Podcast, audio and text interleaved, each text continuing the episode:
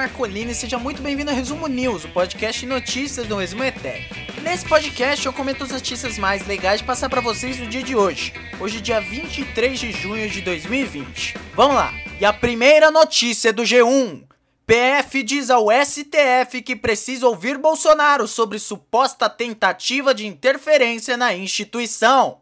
Matéria assinada pela Camila Bonfim e pelo Marcelo Parreira, da TV Globo de Brasília, para iniciar o resumo news dessa terça-feira, dia 23 de junho.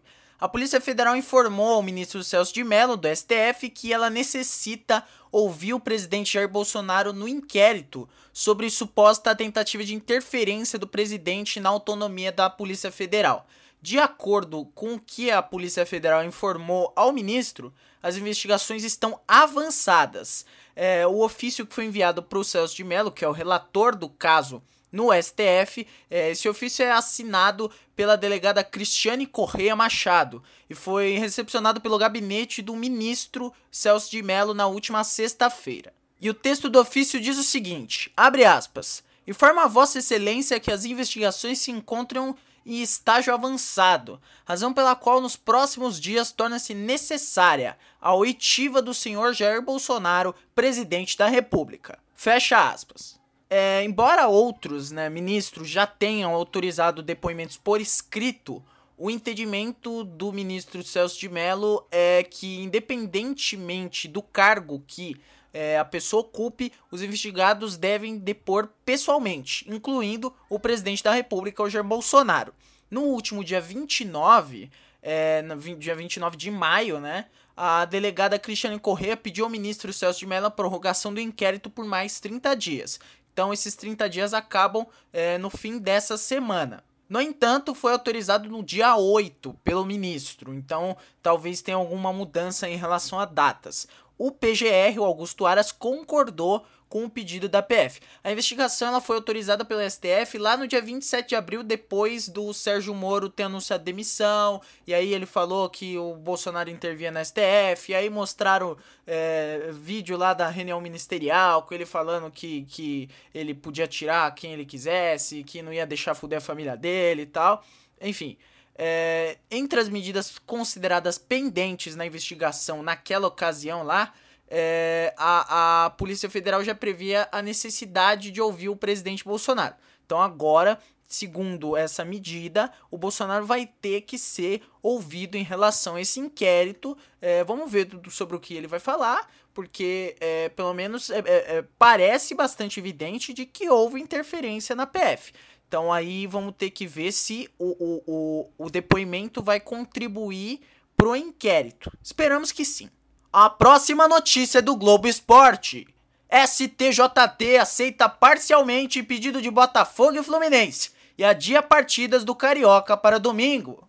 Bom, depois da última tentativa de acordo, o Botafogo, o Fluminense e a FERJ, que é a Federação do Estado do Rio de Janeiro, né, é, não se entenderam, nem o Botafogo, nem o Fluminense, nem a FERJ, eles não se entenderam sobre as datas de realização das partidas restantes no, dos dois no Campeonato Carioca. A decisão, então, ela coube para o presidente do STJD, o Paulo César Salomão Filho, que aceitou, a, aliás, para você é, que talvez não esteja ambientado ao, ao, esporte, né, ao esporte brasileiro, futebol brasileiro, o STJD é o Supremo Tribunal de Justiça Desportiva, que é um é tipo um STF só que do futebol, que julga recurso, que julga punição e tal. Enfim, é, o Paulo César Salomão Filho, que é presidente desse tribunal, ele aceitou parcialmente os pedidos dos clubes, o Botafogo e o Fluminense, e adiou para domingo os jogos da dupla pela quarta rodada da Taça Rio. A Taça Rio é a segundo, o segundo turno do Campeonato Carioca. É, o Campeonato Carioca é confuso até para quem gosta de futebol, para quem não gosta deve ser pior ainda, enfim.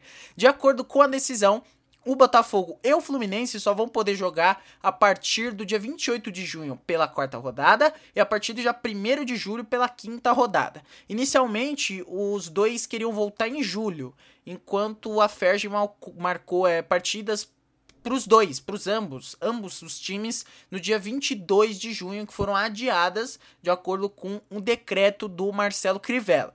Então agora como é que ficou os jogos da quarta rodada da Taça Rio? Uh, Já tivemos Bangu 0, Flamengo 3, um dos jogos mais tristes do, do da história do futebol brasileiro. Uh, portuguesa 0 a 0 com o Boa Vista, portuguesa do Rio de Janeiro, né? Porque a, a, a, a Paulista não sei que fim levou, enfim. É, mas os outros jogos seriam todos neste domingo. E às 11 horas da manhã, nossa, me confundi tanto. Às 11 horas da manhã, Botafogo e Cabo Friense, no Newton Santos. Às 15h15, Madureira e Resende. Às 16 horas, Vasco e Macaé. E às 19 horas, Fluminense e Volta Redonda no Maracanã. Porém, uh, após a divulgação da decisão do STJD, o Botafogo publicou uma nota na qual ela, ele informa que não vai recorrer da, da decisão, porém o clube reforçou que considera a volta nesse, do Carioca nesse momento um mau exemplo e de que as pessoas perderam o bom senso. Abre aspas agora para a nota do Botafogo. É constrangedor ser obrigado a competir num único país que planeja jogos de futebol convivendo com registros em média superiores a mil mortes e 30 mil contaminações por dia. O único no mundo a iniciar partidas com essa marca de óbitos e casos. Jogar com essas marcas é falta de respeito aos mortos e seus familiares. É sob um recorde fúnebre. Bom, o Fluminense ainda não se manifestou, mas eu gostei bastante da nota do Botafogo. É, e é um absurdo o Campeonato Carioca estar acontecendo. A gente viu que, eu não sei se vocês acompanharam os noticiários, de que é, 21 dos 27 do elenco do Corinthians em São Paulo se é, se contaminaram com coronavírus, alguns já estão é, curados, outros não. Então é absurdo com que o futebol volte, sendo que o país não está nem longe de voltar à normalidade ou de se estabilizar. É, então é, eu gostei bastante da nota do Botafogo e vamos esperar aí para ver é, se vai realmente ter jogo. E a próxima notícia do G1. Polícia faz buscas em operação que investiga irregularidades nas compras de respiradores no Pará. Matéria da Camila Bonfim da TV Globo de Brasília. Então a Polícia Federal saiu às ruas nessa terça-feira, dia 23, para cumprir mandados de busca em operação que investiga irregularidades nas compras de respiradores pelo governo do Pará. As buscas se concentraram em endereços do secretário de Saúde do Estado, é, o, o, Alberto Beltrame, que está lá em Porto Alegre. Ele também é presidente do Conselho Nacional dos Secretários de Saúde, o CONAS. Além de Porto Alegre, também tem mandados para a cidade de Xangri-Lá. Meu Deus, que nome maravilhoso! Os mandados, é, que são sete ao todo, né? Eles foram autorizados pelo ministro Francisco Falcão do Supremo Tribunal de Justiça. A operação foi batizada de Matinta Pereira. A ação dessa terça-feira é um desdobramento da Operação Bellum, que no dia 10 de junho cumpriu 23 mandados de busca e apreensão para levantar provas sobre suspeita de fraude na compra de equipamento de combate à pandemia. Os investigadores apontam, uh, apontam suspeita de superfaturamento de 86% nas compras que custaram aos cofres, aos cofres públicos 25 milhões de reais. É, o Beltrame já havia sido alvo da Bellum no início do mês, assim também como o governador do Pará, o Helder Barbalho, do MDB. Em um triplex do Beltrame, na capital gaúcha, a Polícia Federal encontrou uma série de obras de arte. Aí tem as fotos na, na matéria, tem muita obra de arte aqui. É tipo absurdo. De acordo com os investigadores, o objetivo dos mandados é colher provas e verificar se existe compatibilidade entre o patrimônio do Beltrame e os rendimentos dele declarados. E na versão do secretário Beltrame, numa nota que ele divulgou após a operação, ele diz que comprou as obras de arte com o, abre aspas, fruto de 35 anos de trabalho. Fecha aspas. É, eu vou agora abrir aspas para declaração da nota do Beltrame. Esclareço que as obras de arte que estão em meu apartamento em Porto Alegre são fruto de 35 anos de trabalho. Todas elas foram adquiridas antes de minha gestão como secretário de saúde no Pará. Algumas obras são cópias e as que têm valor foram declaradas no meu imposto de renda. Foram pagas com transferências bancárias e tenho suas notas fiscais. Todo o meu patrimônio é absolutamente compatível com a renda que eu auferi com o meu trabalho ao longo desse tempo. E ele ainda informou, com relação aos respiradores, que os valores pagos foram devolvidos ao governo do Pará.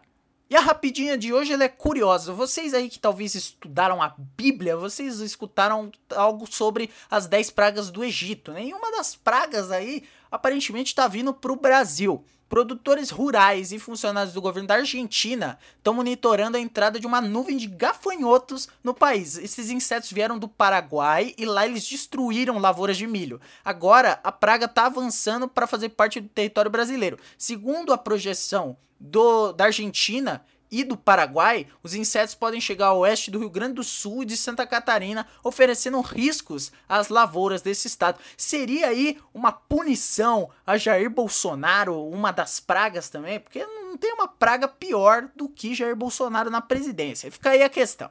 Bom, então é isso. Muito obrigado a você que acompanhou o episódio até aqui. Se você gostou, manda pros seus amigos. O boca a boca é fundamental pra gente. É, se inscreve no canal se você estiver escutando no YouTube. Ative o sininho. Se você estiver escutando em algum dos agregadores da sua preferência aí, assina o feed para não perder os episódios novos do Resumo News. Também fica ligado no feed do República dos Bananas que está voltando. Sim, ele está voltando e vai vir com episódios muito interessantes. Fique atento. É isso. Eu vou ficando por aqui. Amanhã você me escuta um pouquinho mais.